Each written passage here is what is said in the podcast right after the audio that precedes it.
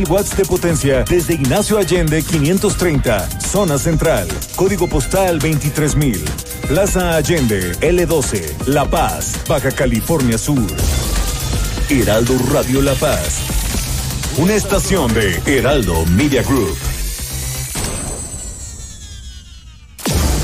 Las entrevistas, los personajes que hacen historia y el análisis profundo de los temas trascendentes. Pedro Mazón los espera de lunes a viernes a las 8 de la noche para que junto con los expertos analizan la información que necesitas conocer.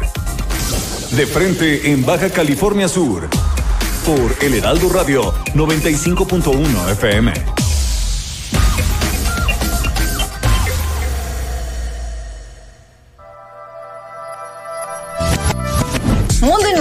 Con Luis Ramírez, líder de opinión en el mundo inmobiliario. Escucha nuestro programa todos los jueves, 22 horas y sábados, 16 horas por el Heraldo Radio.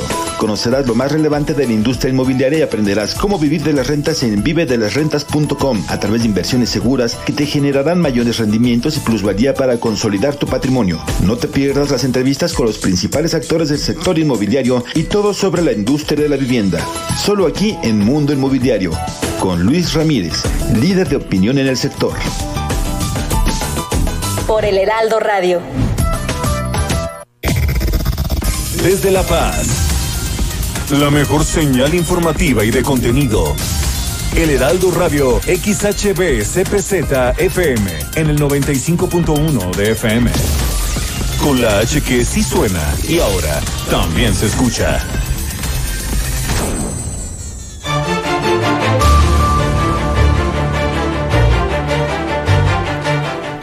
Muy buenas tardes, las noticias este lunes 19 de julio ya pisaron suelo olímpico allá en Tokio las sudcalifornianas Gabriela Gúndez y Aranza Vázquez. Le voy a tener unos momentos más el calendario de sus presentaciones. Se han aplicado en total en Baja California Sur 465 mil vacunas y están por llegar más para los de 18 años en adelante en una primer dosis. Le tengo los casos COVID. ¿Cómo amanecimos este lunes? ¿Cómo estamos iniciando esta semana en relación a las cifras COVID? Rehabilitan la unidad de crecimiento y desarrollo neonatal del Hospital Salvatierra.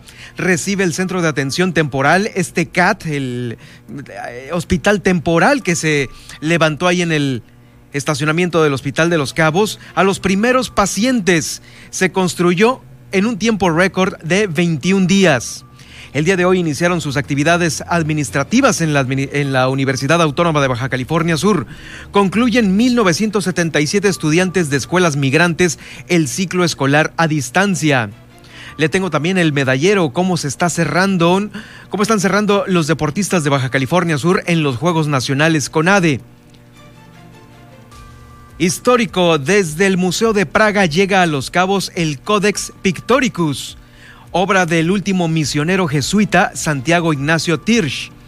Eh, también en Los Cabos, Guillermina La Toba nos va a informar sobre eh, pues esta, este tema, ¿no? No usaron, no usan cobrebocas ni sana distancia todos los turistas que están llegando al destino. Hay 95% de los alumnos de Los Cabos que eh, concluyó satisfactoriamente su ciclo escolar se reúne el alcalde electo de Los Cabos con el presidente del Senado en busca de concretar mayores beneficios para Los Cabos. Con esto iniciamos esta semana aquí en el Heraldo Noticias La Paz. Ahora, Heraldo Noticias La Paz, las noticias más relevantes generadas al momento. Por el 95.1 de FM, El Heraldo Radio, donde la H suena y ahora también se escucha con el prestigio informativo de Heraldo Media Group. Conduce Germán Medrano.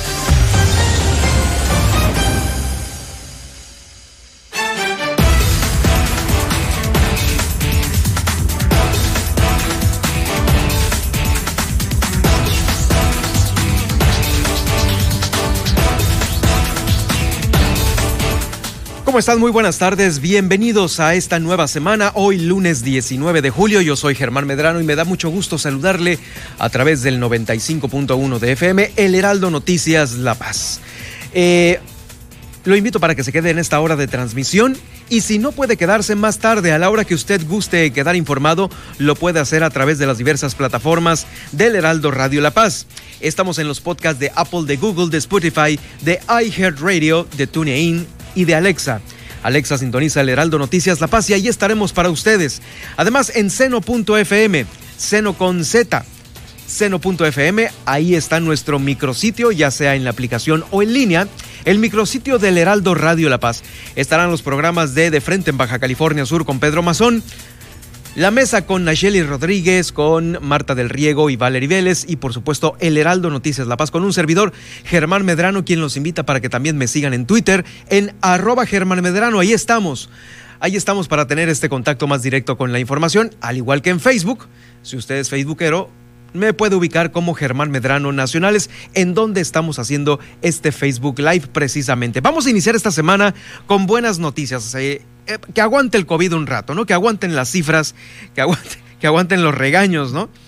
Porque después de que se fueron en la madrugada de ayer domingo 18, las clavadistas, clavadistas sudcalifornianas Aranza Vázquez y Gabriela Belém Agúndez, ellas ya están allá en Tokio, Japón ingresaron a la Villa Olímpica, que será pues prácticamente su casa durante un mes en tanto llega el momento de participar en los Juegos Olímpicos.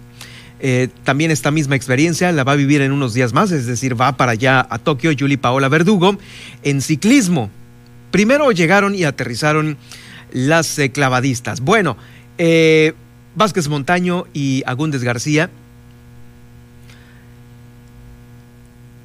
hicieron finalmente realidad su sueño porque durante los últimos años y meses estuvieron pues metiendo todo, todo, todo su ahínco en ser parte del equipo mexicano, de la selección mexicana olímpica, y lo lograron.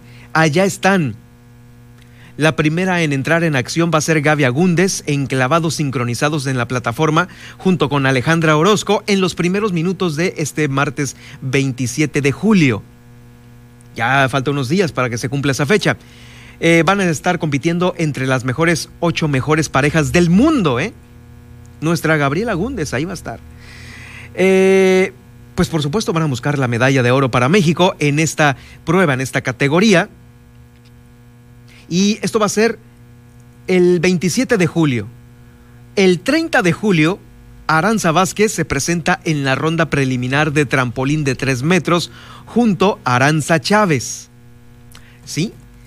Ellas van a buscar también clasificar a las semifinales y final definitivamente que se disputará hasta el 31 de julio y el domingo primero de agosto en la madrugada. Habrá que estar atentos, ¿no?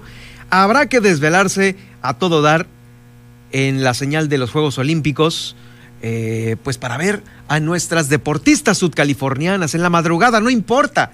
Bueno, si nos desvelamos de fin de semana, si tenemos un buen desvelo, que no sea para aplaudir a estas dos grandes deportistas de aquí. Eh, Gabriel Agúndez va a regresar en acción durante los primeros minutos del miércoles 4 de agosto. Ya vamos avanzando el 4 de agosto, también en la ronda preliminar de la plataforma individual, en la que también participa Alejandra Orozco. Y en caso de clasificar, estarán en las semifinales para el 5 de agosto. En lo que respecta a la ciclista Julie Verdugo, eh, sigue entrenando en Toluca. Después de ahí va a viajar a Tokio, como le decía hace un momento, donde va a debutar eh, a los 30 minutos del lunes 2 de junio. O sea, prácticamente despuesito de la medianoche, el 2 de, perdón, el 2 de agosto, ¿eh? es el 2 de agosto, en la clasificación de la velocidad eh, que se juegan equipos junto con Luz Daniela Gagiola. Ahí va a estar Julie Verdugo el 2 de agosto después de la medianoche para que también la siga. Eh, voy a poner unos momentos más en mi cuenta de Twitter, en arroba Germán Medrano y en Germán Medrano Nacionales, este pequeño calendario para que tenga ahí las fechas, ¿eh?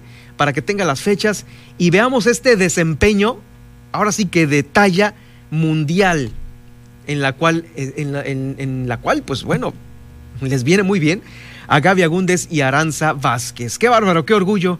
Eh, también saludos para sus familias eh, que han de estar también ya deseosos de ver esta gran actuación y claro, de que se traigan la medalla a México y a Baja California Sur. Ahí está. Bueno, pues después de iniciar con esta muy, muy, muy, muy buena noticia, Eh, le voy a comentar que aquí en Baja California Sur eh, también seguimos con las buenas noticias. Hasta el momento se han eh, aplicado 465 mil vacunas en el estado. Se ha logrado el suministro de más de, un poquito más de medio millón de vacunas para esta enfermedad.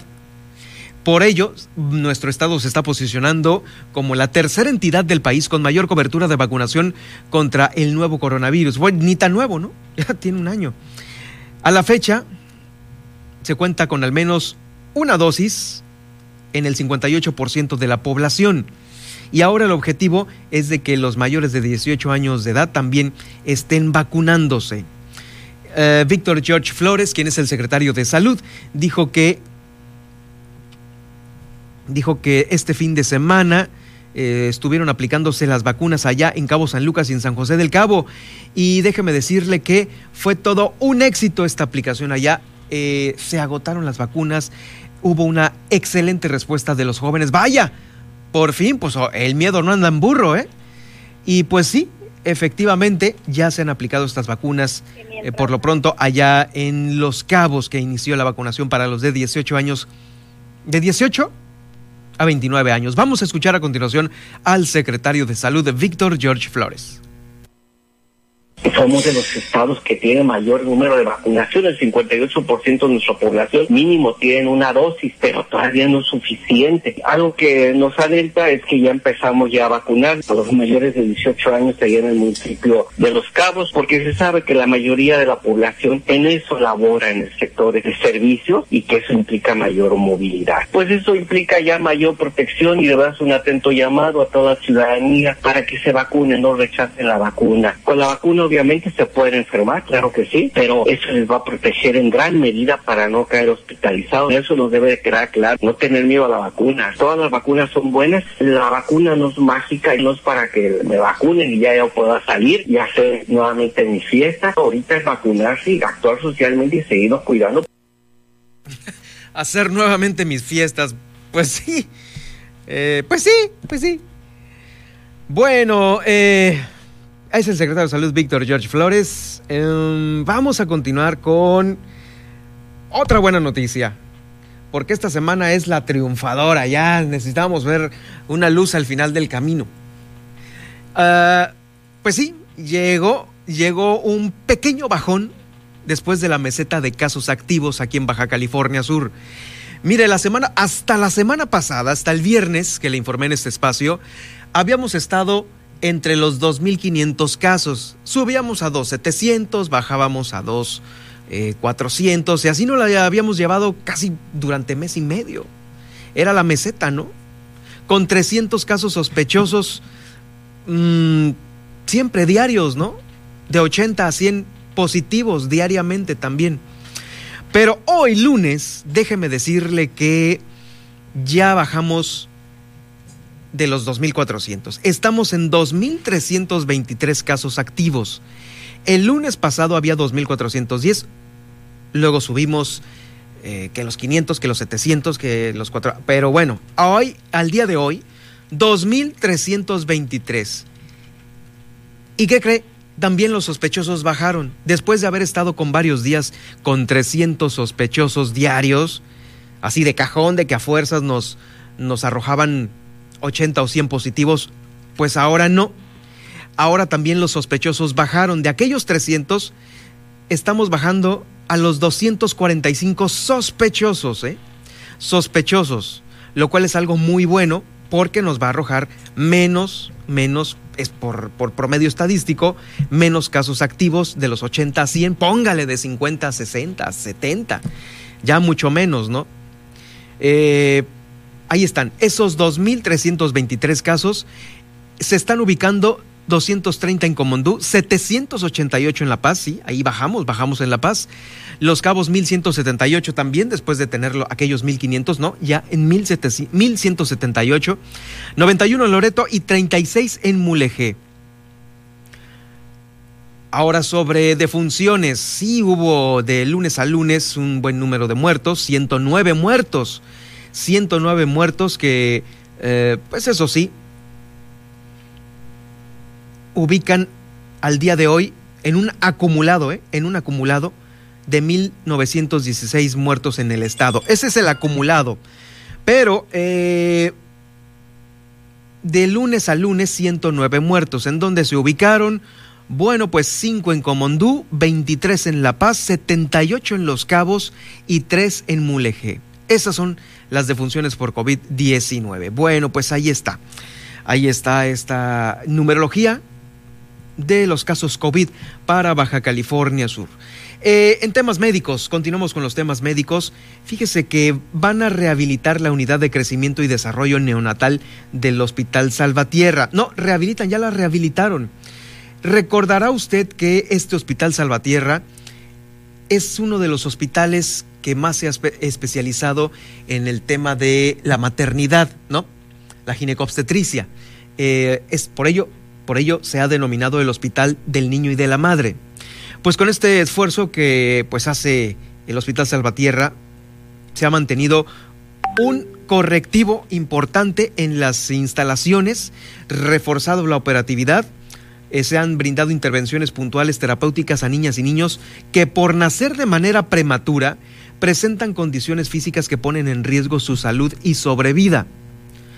Eh, con la rehabilitación de esta unidad hospitalaria, eh, los eh, trabajadores y trabajadoras de neonatología pueden laborar en un espacio más funcional y seguro, con lo que se fortalece el trabajo responsable y profesional de todos los que están ahí y por supuesto con ello le dan más tranquilidad a todas las mamás que, híjoles, aún con COVID encima, ¿se imagina la preocupación de una mujer embarazada con COVID? Pues una de las tranquilidades es de que el Salvatierra tiene esta unidad de crecimiento y desarrollo neonatal ya nueva cuenta, rehabilitada, eh, pues con todo lo necesario. Vamos a escuchar a continuación a Carlos Colín, quien es el subdirector del Hospital Salvatierra. El objetivo de haber eh, habilitado nuevamente esta área es para continuar prestando un servicio de calidad, ya que así se requería en ese momento.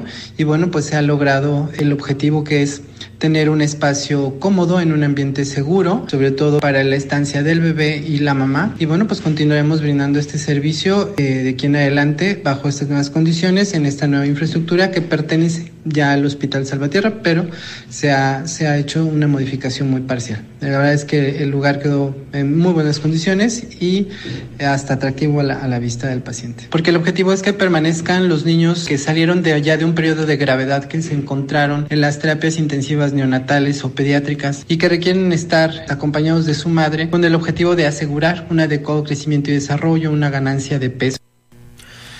Pues bien, bien, enhorabuena para todas las eh, próximas eh, mujeres que van a, dar a luz ahí a su hijo en el gran Hospital Salvatierra. Saludos a todo el equipo de ahí, de esa área. Eh, también dentro, seguimos en los temas de salud. Fíjese, recuerda usted que le dimos a conocer que iba a estar este, esta unidad Mm, del hospital temporal en el estacionamiento del hospital número 26 de Cabo San Lucas del Seguro Social, pues ya quedó habilitado completamente. Fue construido en un tiempo récord de 21 días. También, eh, se van a recibir ahí pacientes graves y no graves con COVID-19. Esta unidad que está en el estacionamiento cuenta con 30 camas disponibles, así como con el equipo y personal necesarios, por lo que se tendrá una mejor oportunidad de ser atendidos como se debe a todas aquellas personas que tienen lamentablemente COVID-19. Eh, respecto al centro de atención temporal que se ubica ahí en la unidad de medicina familiar con atención ambulatoria, la 34 de La Paz, este va a recibir los primeros, eh, ya hoy recibió los primeros pacientes. El que le dije fue el de Cabo San Lucas, la 26, eh, que ya lo recibió también a los primeros pacientes. Se invita a toda la población a continuar redoblando los esfuerzos para que estos espacios, como son temporales, se cierren rápido para que ya disminuyen, disminuyan los casos de COVID aquí en Baja California Sur. Hay que cortar la cadena de contagios, es lo que se quiere y seguramente lo vamos a lograr. Eh, en más información, en otro orden de ideas, el día de hoy lunes 19 de julio se reanudaron las actividades administrativas ahí en la Universidad Autónoma de Baja California Sur porque pues ya concluyó su periodo de vacaciones para los administrativos. Tanto el personal del campus La Paz como el de las extensiones de Los Cabos, Loreto, Insurgentes y Guerrero Negro eh, continuarán con la atención de trámites intersemestrales para este próximo inicio de clases contemplado para el 9 de agosto.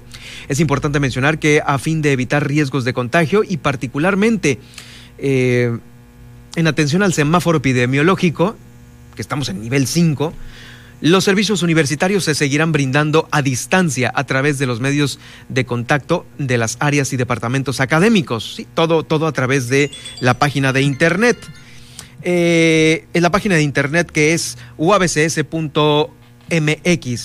Entre los trámites más importantes que inician en la primera semana de actividades se encuentra la solicitud de exámenes extraordinarios acorde al procedimiento establecido por la Dirección de Servicios Escolares. Entre el 28 de julio y 6 de agosto, las y los aspirantes admitidos en la convocatoria de admisión a nuevo ingreso podrán realizar su proceso de inscripción al semestre. Actualmente se encuentra abierto el periodo de registro a los cursos de idiomas que oferta la universidad para que lo, también la puedan tomar estos cursos en línea. Los cursos en línea y bueno, ya sabe, hoy ahí inician actividades los administrativos ahí en la máxima casa de estudios. Ahora en temas de educación, están concluyendo 1977 estudiantes su ciclo escolar en las escuelas eh, que han sido acondicionadas para el sector migrante de Baja California Sur. Y todo esto con el ciclo escolar a distancia. No es nada fácil, ¿eh? No es nada fácil, pero es eh, lo más ideal para todas aquellas comunidades que se encuentran alejadas, los ranchos agrícolas. 1977 estudiantes que ya concluyeron su escuela. Vamos a escuchar a continuación a Jorge Espinosa Hernández, titular de esta modalidad educativa, ahí en la SEP, eh, quien nos informa. El programa de atención educativa para la población escolar migrante cierra el ciclo escolar 2020-2021 con una matrícula escolar de 1977 alumnos de nivel inicial, preescolar y primaria. Es importante mencionar que los logros que se realizaron en este ciclo escolar 2020-2021 fue capacitación a docentes con la asignatura de matemáticas, cómo se operan las regletas, así como la construcción de aulas semifijas para escuelas de nivel primaria. Uno de los retos principales es seguir brindando el servicio educativo a cada uno de los centros que se encuentran dentro de los municipios de nuestra entidad. Ahí está esta información, eh, bien, bien por ellos que han concluido eh, pues esta etapa escolar. Uh, antes de irnos al corte, eh, inició operaciones, como bien le informé el viernes, New Fortress Energy. Esta que es la terminal de gas licuado y que se ubica ahí en Pichilingue.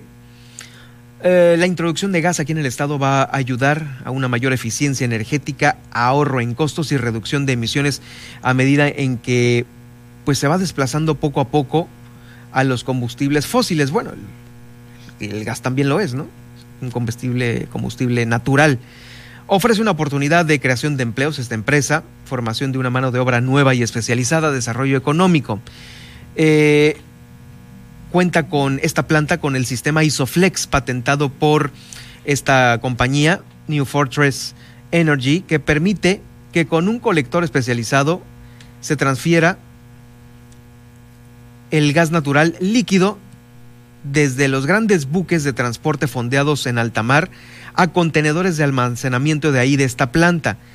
Se pueden descargar luego fácilmente en los puertos contenedores y en los camiones, lo que permite una reducción del tiempo, requisitos y costo y costos de capital. Es decir, que prácticamente van a estar fondeados y desde ahí van a proveer de gas natural a estos eh, contenedores que están en tierra no es necesario que el buque atraque. Eh, bajo los términos de un acuerdo firmado en marzo, esta empresa estará suministrando gas natural a las centrales de La Paz y a las centrales de La Paz, Baja California Sur, a través de esta terminal. Son las centrales de Comisión Federal de Electricidad.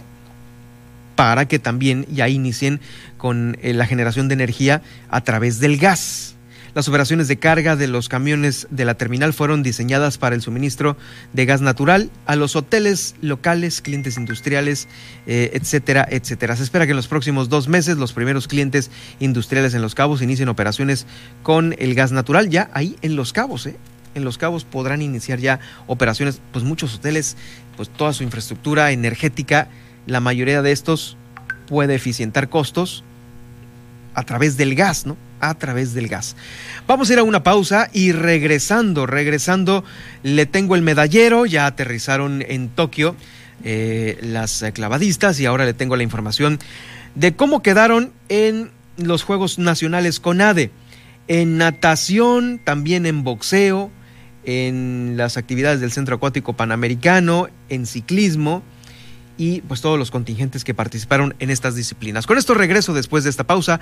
Está usted escuchando el Heraldo Noticias La Paz. Heraldo Noticias La Paz, 95.1 de FM.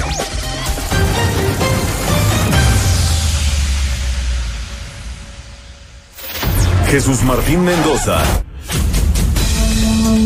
se están saturando los hospitales. ¿Qué va a hacer la Secretaría de Salud? ¿Volveremos a los tiempos de diciembre y enero en la reconversión de las camas de hospital? No cabe un alfiler en las calles, la gente como si nada y muchos sin utilizar el cubrebocas. ¿Qué estamos haciendo? ¿Queremos generar una tragedia? Use el cubrebocas, vayas a su casa. Los empresarios más responsables ya aplican en este momento protocolos establecidos para reducir al máximo el personal en oficinas. Le estamos pidiendo a nuestros colaboradores, se les está pidiendo utilizar el transporte público lo menos posible, no ir a lugares concurridos. Ya vacuné, Jesús Martín. No, aún con vacuna. Es muy importante mantener el resguardo, lavarse las manos, utilizar el cubrebocas, sana distancia. Si no necesita ir a lugares concurridos, no vaya. Si esto no lo vamos a escuchar de la Secretaría de Salud Federal, se los voy a decir yo. A falta de liderazgos, entonces hay quien debe tomar el mando de esto. Lunes a viernes, 6 de la tarde, por El Heraldo Radio. Sergio Sarmiento y Lupita Juárez. El presidente de Cuba ha responsabilizado al gobierno de los Estados Unidos por las manifestaciones de protesta que han tenido lugar en su país. Dice que las carencias que está sufriendo Cuba son producto del embargo estadounidense que lleva más de 60 años de existir. Lo curioso del caso es que el embargo de Estados Unidos no incluye ni medicinas ni alimentos. Me parece que lo que tiene que hacer Miguel Díaz Canel, el presidente de Cuba, es entender que si quiere realmente que no haya escasez de medicinas y alimentos, lo que tiene es que cambiar la forma en que opera la economía cubana. Esto parece difícil para alguien que piensa que el comunismo es la única opción económica realmente viable, cuando la realidad nos dice otra cosa. El comunismo simple y sencillamente no sirve para hacer productiva una economía. Lunes a viernes de 7 a 10 de la mañana por El Heraldo Radio. Desde La Paz. La mejor señal informativa y de contenido. El Heraldo Radio XHB CPZ FM en el 95.1 de FM. Con la H que sí suena y ahora también se escucha. A la una, con Salvador García Soto. Un encuentro del diario que piensa joven con el análisis y la crítica. Monseñor Salvador Rangel Mendoza, ayer nos, nos, nos cimbró su declaración, es una declaración fuerte. Obispo, ¿está tan crítica la situación ahí en Guerrero para que usted hable de narcogobierno? Es una verdad que desde hace mucho tiempo en Guerrero, como en otros estados, en algunos municipios, directamente los narcos pusieron a sus uh, presidentes municipales uh -huh. o pusieron a sus diputados. Esta es una realidad también aquí en Guerrero. Pero lo más grave, que también eh, otros candidatos de partidos distintos los están llamando a hacer arreglos. O sea, ellos se quieren meter en la estructura, en las venas de los municipios con alguna cartera y desde ahí estar dominando. Es el miedo, el temor que yo tengo de que atrás de esos políticos títeres van a estar gobernando los narcotraficantes. A la una, con Salvador García Soto, Heraldo Radio. Mario Maldonado en Bitácora de Negocios. Pues va a haber relevo finalmente en la Secretaría de Hacienda. Llegará Rogelio Ramírez de la La pregunta es si va a salir eh, Gabriel Llorio, el subsecretario de Hacienda, que es pues la mano derecha la mancuerna de Arturo Herrera en la Secretaría de Hacienda. Arturo Herrera se va propuesto a ser un nuevo gobernador de Banco de México, lo cual será hasta enero del próximo año. Pues eh, de, temas más allá del cierre de su gestión, que pues él dice que de un año y medio pues estuvo con la crisis del COVID-19, lo cual pues es cierto, le tocará a Rogelio Ramírez de administrar pues el rebote económico y de alguna manera el crecimiento de la economía que es cíclica y más cuando vienen las crisis. Lunes a viernes, 6 de la mañana, por El Heraldo Radio.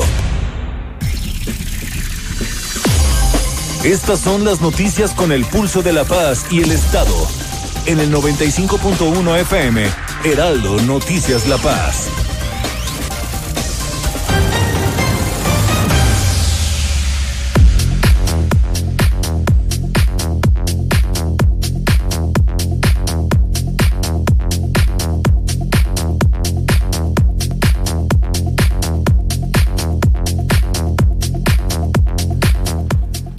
Ya estamos de vuelta con ustedes y bueno, le comento que en Los Cabos, cuando, mientras hacemos este recorrido por los municipios de Baja California Sur, eh, fíjese que se van a cumplir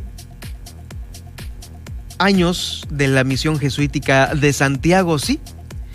Entonces, resulta que mandaron traer el Codex Pictoricus Mexicanus eh, bueno, esto, este códex lo hizo el último sacerdote jesuita que, que tuvo Santiago en 1769, ¿sí? este cuate, este sacerdote, se llamaba Ignacio Tirsch y él dibujó 47 acuarelas que retrataron la vida de la misión de ahí de Santiago en 1769. Imagínense, ¿no? En 1769, eh, ¿qué tanto pudo haber? Si ahorita Santiago es un pueblillo pequeño, ¿no? Ahora en el 767, pues ha de haber estado increíble todo lo que pudo capturar de lo que había, ¿no? Digo, aparte de los paisajes, seguramente eh, algunas otras eh, situaciones de la vida diaria de Santiago, allá por el, ¿eh? Ahí está. Eh, ah, pues ahí está, mira, ahorita las vamos a poner en nuestras redes sociales. Y pues obviamente la misión, ¿no? Que olía nuevo en aquella época. Bueno, eh, fíjese que esta exposición puede irse de fin de semana a Santiago para verla. Eh, son 47 acuarelas, ¿eh? Son 47 y ahí puede quedarse viendo una y dejar volar su imaginación. Bueno, estas 47 acuarelas las tiene el Museo de Praga.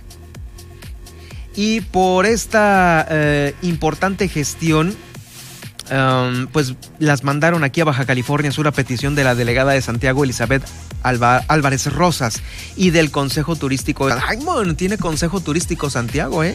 Cuidado. Pues ya trajo esta eh, obra artística del último sacerdote jesuita, pues sí, pues hay que irnos a dar una vuelta por Santiago.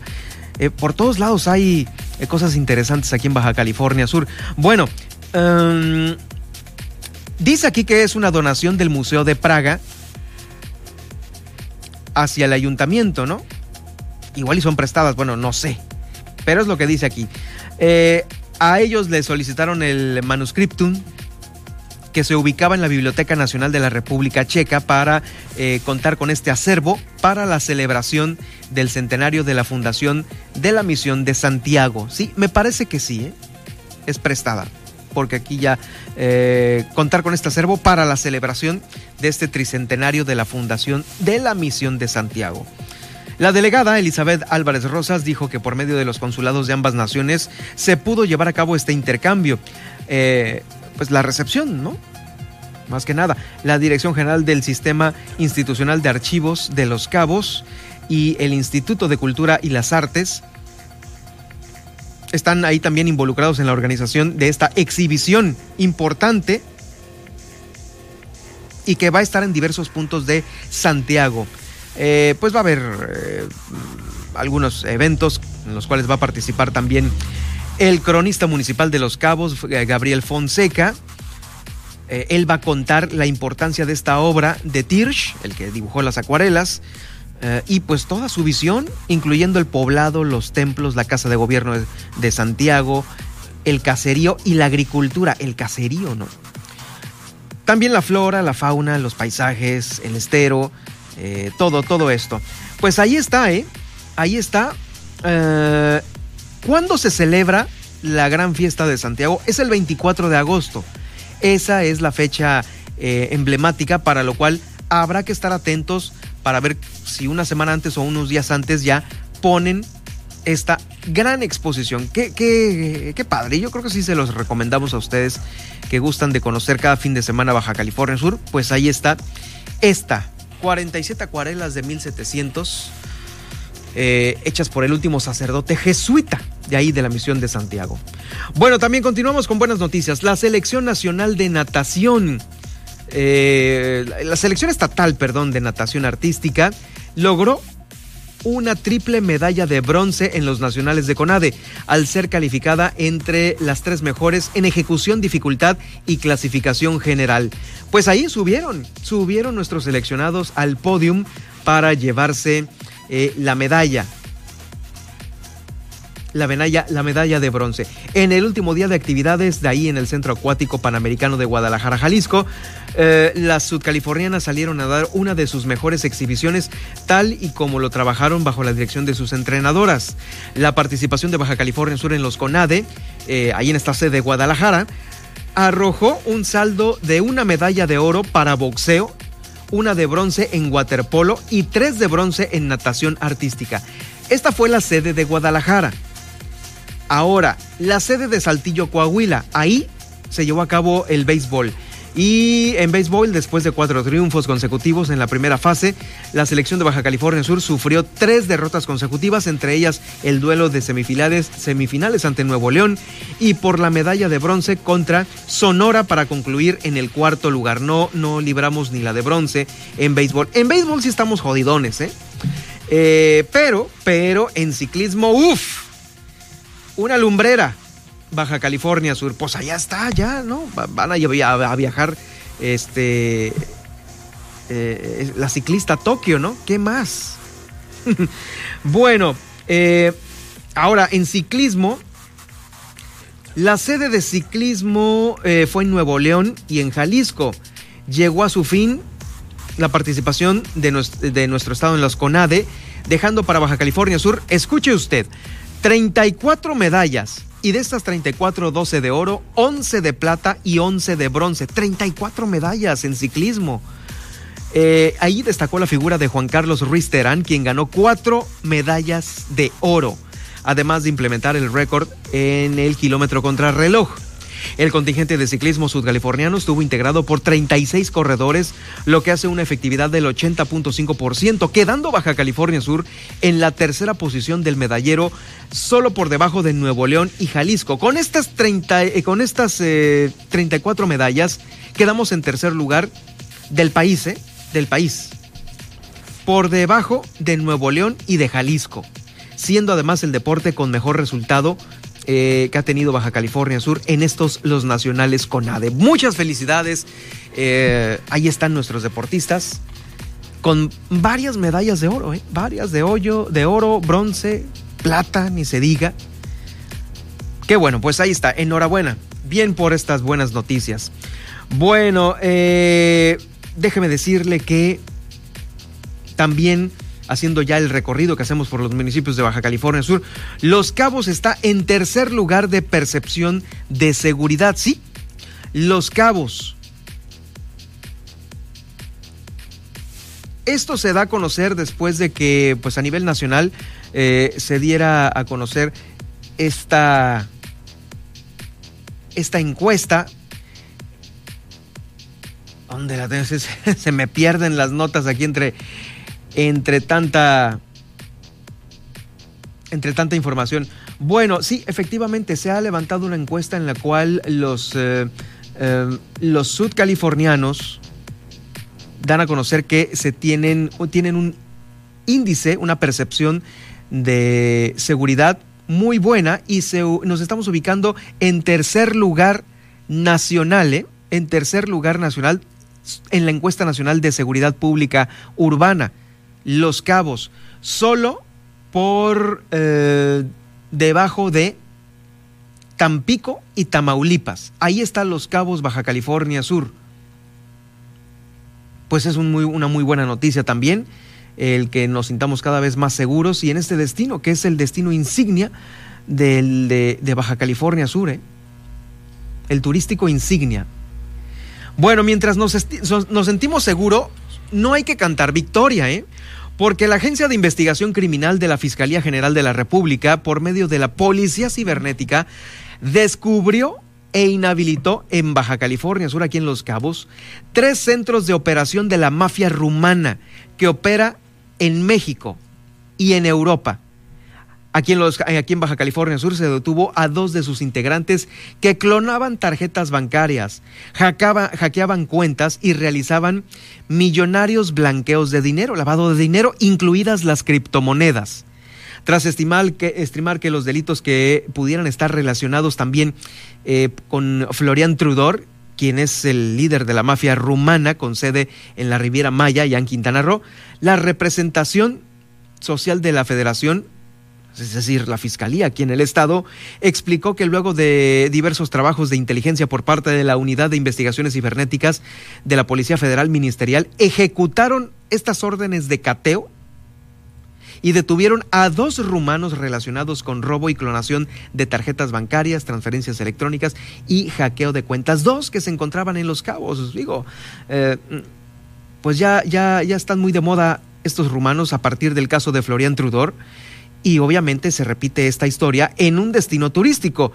Si el eh, líder de la mafia rumana se encontraba ya en la Riviera Maya, en Quintana Roo, primer destino turístico, pues el segundo, Los Cabos, pues a lo mejor igual y pues son, los mandó, ¿no? puede ser, puede ser que estén relacionados para seguir este, en, esta, en esta labor del crimen organizado. La Agencia de Investigación Criminal de la Fiscalía General de la República hizo esta detención del crimen organizado rumano aquí en Baja California Sur. Qué, qué información, ¿eh? ¿eh? En fin, bueno, pues... Eh, ya que estamos en Los Cabos y aterrizando allá, la alcaldesa Armida Castro planea restringir más el acceso a las playas, porque aun cuando ya van muy bajitos los casos, Los Cabos no deja de estar al tope el aforo sobrepasado el aforo del 30% en las playas de Los Cabos. Vamos a escuchar a continuación a la alcaldesa Armida Castro con esta muy posible propuesta de seguir restringiendo más el acceso a las playas de este destino. La escuchamos a continuación. Estamos todavía con números muy, muy grandes. Sí, ya bajamos, ya llegamos a la mesa, ya empezamos a bajar, pero aún así estamos arriba de los 1.200 casos hasta el día de ayer. Tenemos una capacidad hospitalaria rebasada, tenemos médicos, enfermeras, personal de áreas de salud muy preocupados porque tienen una sobredemanda, así que a medida de lo posible la convocatoria sigue siendo ayúdennos, si pueden quedarse, quédense en casa, si pueden no salir, no lo hagan y si lo hacen, háganlo de forma responsable. Creemos que debemos restringir más las playas, creemos que debe estar en cada uno uno de los ciudadanos y cada una de las familias entender que ahorita la situación de salud apremia. Así que no, no vamos a abrir más playas, al contrario, estamos cumpliendo lo que mandata salud, están al 30% de su capacidad, pero también invitamos a la sociedad a que entiendan que cuando llega una autoridad y te dice el aforo se ha cubierto, es por su bien y es por garantizar que sigamos a medida de lo posible avanzando. Y para más información del municipio de Los Cabos, en este momento hago contacto con Guillermina de la Toba, quien se encuentra ya. Eh, ¿Cómo viste el fin de semana, Guille? Al parecer, ni el cubrebocas ni la sana distancia se siguen respetando. Estuviste como el comandante de bomberos. ¿Qué fue lo que te dijo y cómo viste tú el fin de semana? ¿Qué tal, Germán? Muy buenas tardes. Pues eh, se sigue este tema de aglomeración en las en las playas y en ese sentido eh, pues platicamos con el comandante de bomberos al quien nos hacía mención que también ellos realizaron un recorrido y bueno pues decía que no se está respetando. Pues ni el uso de cubrebocas ni tampoco la distancia. Escuchemos Definitivamente, con mucha pena, mucha preocupación veo que no se respeta el protocolo sanitario. El cubrebocas simplemente está ausente, principalmente la playa, en los centros de reunión está ausente el cubrebocas y por más distanciamiento, la sana distancia, pues no se da. Había bastante gente en la playa a pesar de que ya eran las 7 de la tarde, mucha gente disfrutando de la playa, mucha gente en los en la misma marina había una cantidad de personas caminando como cualquier día. No se miraba que la afluencia estuviera restringida. Y obviamente, pues sí, esto es un punto de preocupación porque sabemos que si no se respetan las medidas sanitarias, si no se respeta el aforo y la gente no se guarda, por lo menos no guarda la sana distancia, pues se corre el riesgo de volver a repetir la misma historia y continuar con los contagios. Más información comentarles que en esta jornada de vacunación de 18 a 29 años, eh, Daniel Torres, el encargado de los programas federales, dijo que fue todo un éxito y bueno, pues en ese sentido también eh, muchos jóvenes no alcanzaron a vacunarse por el tema de que no eh, pudieron registrarse y generar la cita y bueno, pues en ese sentido comentó que habrá otra fecha para aplicarle a quienes no alcanzaron la vacuna. Escuchen. Mira, vamos terminando ya eh, estos cuatro días, se logró el objetivo. Eh, alrededor de 49 mil personas ya están eh, vacunadas de ese rango de edad de 18 a 29. y también hay que mencionar que de esas 49 mil, aproximadamente el 10% son personas que en algún momento no habían podido acudir al punto por diversas razones y ahora lo están haciendo. Pues eso ayuda también a ir terminando con el rezago de de otros grupos de, edad. Y eh, pues estamos haciendo una difusión lo más amplia posible del tema de, de generar la cita, debido a que eso garantiza pues que la persona sea atendida en ese horario y que podamos hacer un, un, cálculo real, o más bien tener un dato real de cuál es la demanda que se está generando eh, durante esos días. Eh, como bien sabes, pues cuando sacamos la plataforma eh, en este rango de edad se llenó prácticamente los primeros tres días. Eh, en menos de, de, 24 horas ya estábamos casi eh, completos para la jornada. Y en más información, pues, este, a todos los retos que a los que se tuvieron que enfrentar tanto los alumnos, padres, familia y personal docente por el tema de la pandemia, el 95% de los alumnos concluyó este ciclo escolar, así lo dio a conocer eh, a Lidia Alcántar, es supervisor de la zona escolar de aquí. Mira, la zona escolar 42, que es eh, la que estaba a mi cargo, tiene alrededor de 3.000 estudiantes. De esos 3.000 estudiantes, menos del 5% fueron los que se quedaron sin comunicación. Así que el 95% se les generó una boleta de calificaciones por haber tenido comunicación sostenida o intermitente durante los tres periodos del ciclo escolar.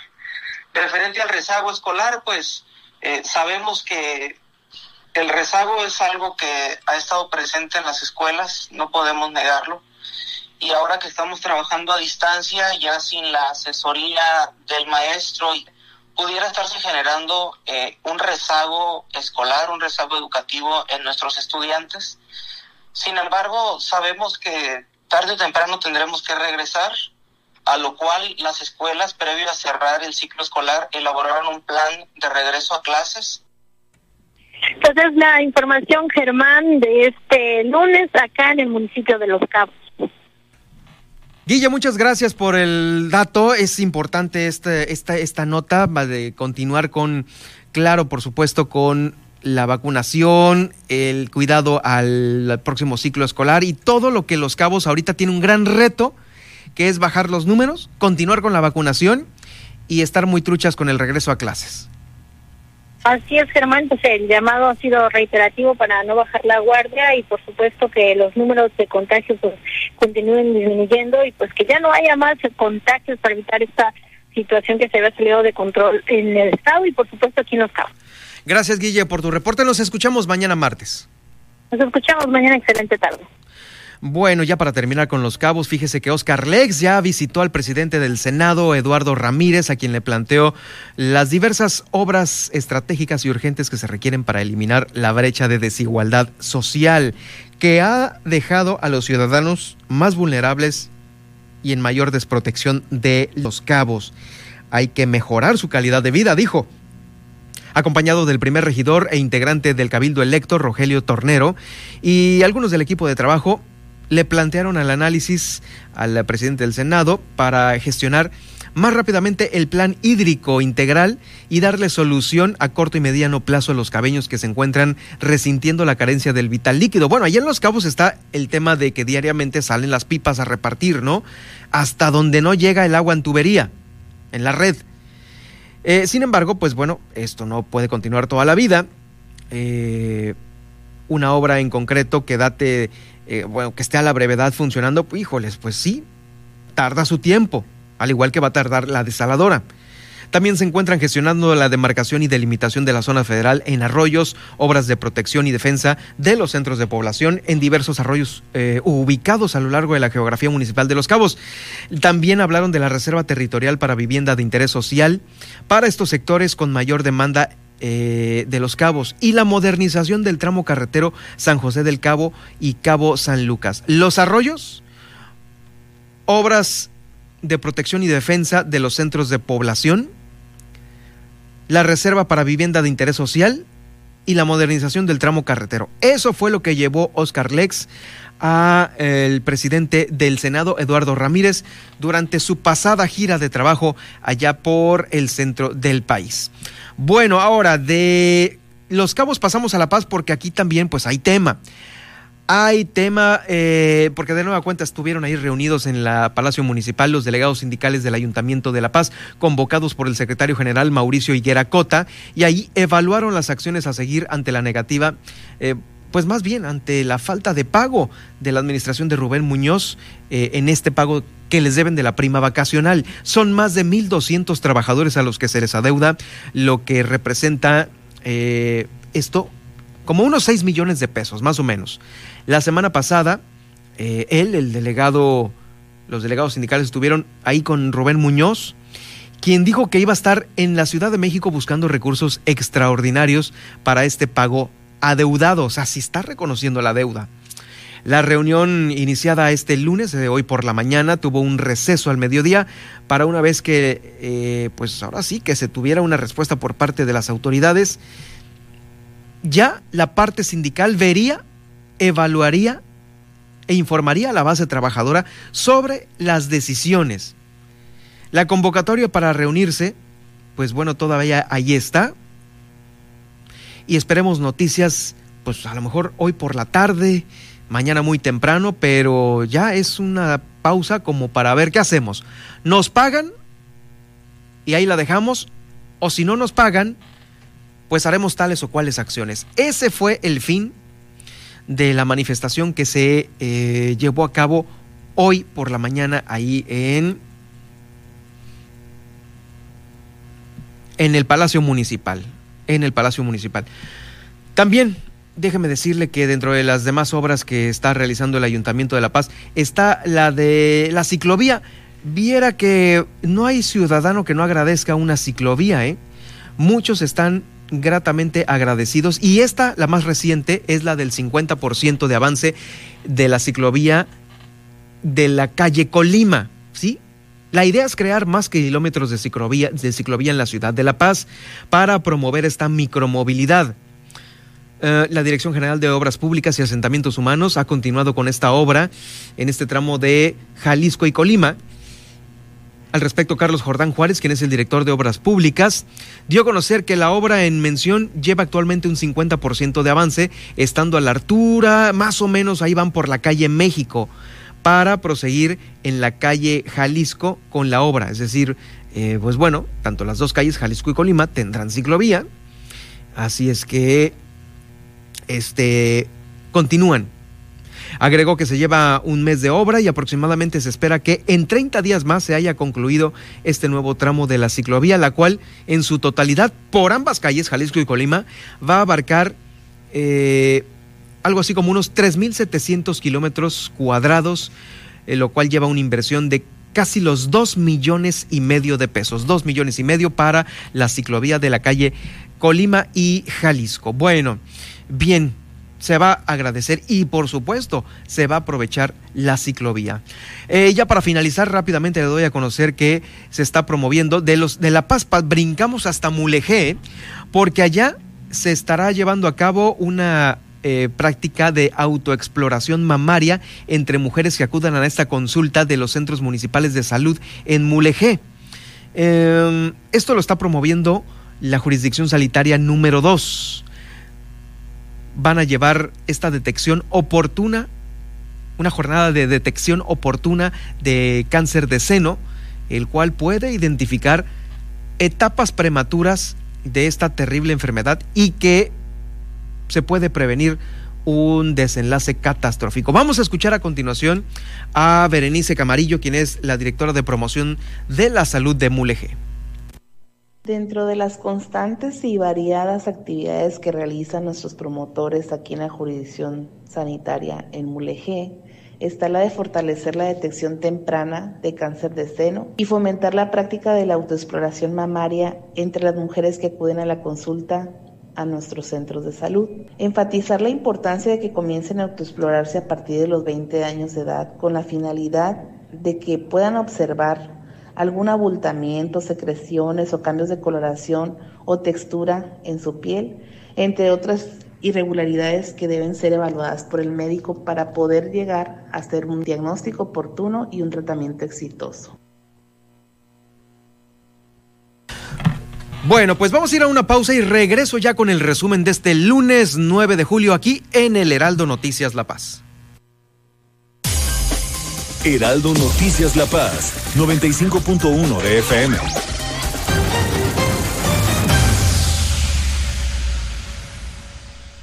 Llegué a probar la cocaína, los ácidos, pastillas, pues hasta el final fue el que me encontré con la piedra, que fue con lo que más me hice adicto, A los 17 empecé a consumir ya fuertemente y fue donde empezó a ir en picada toda mi vida.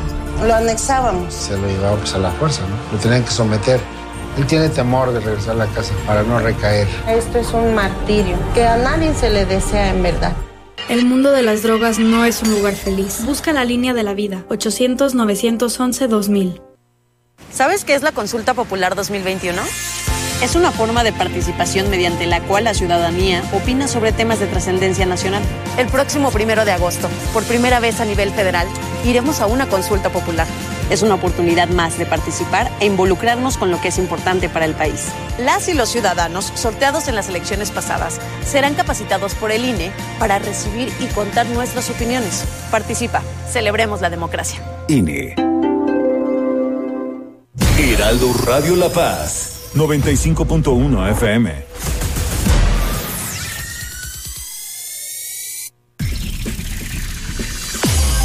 Estas son las noticias con el pulso de la paz y el Estado. En el 95.1 FM, Heraldo Noticias La Paz.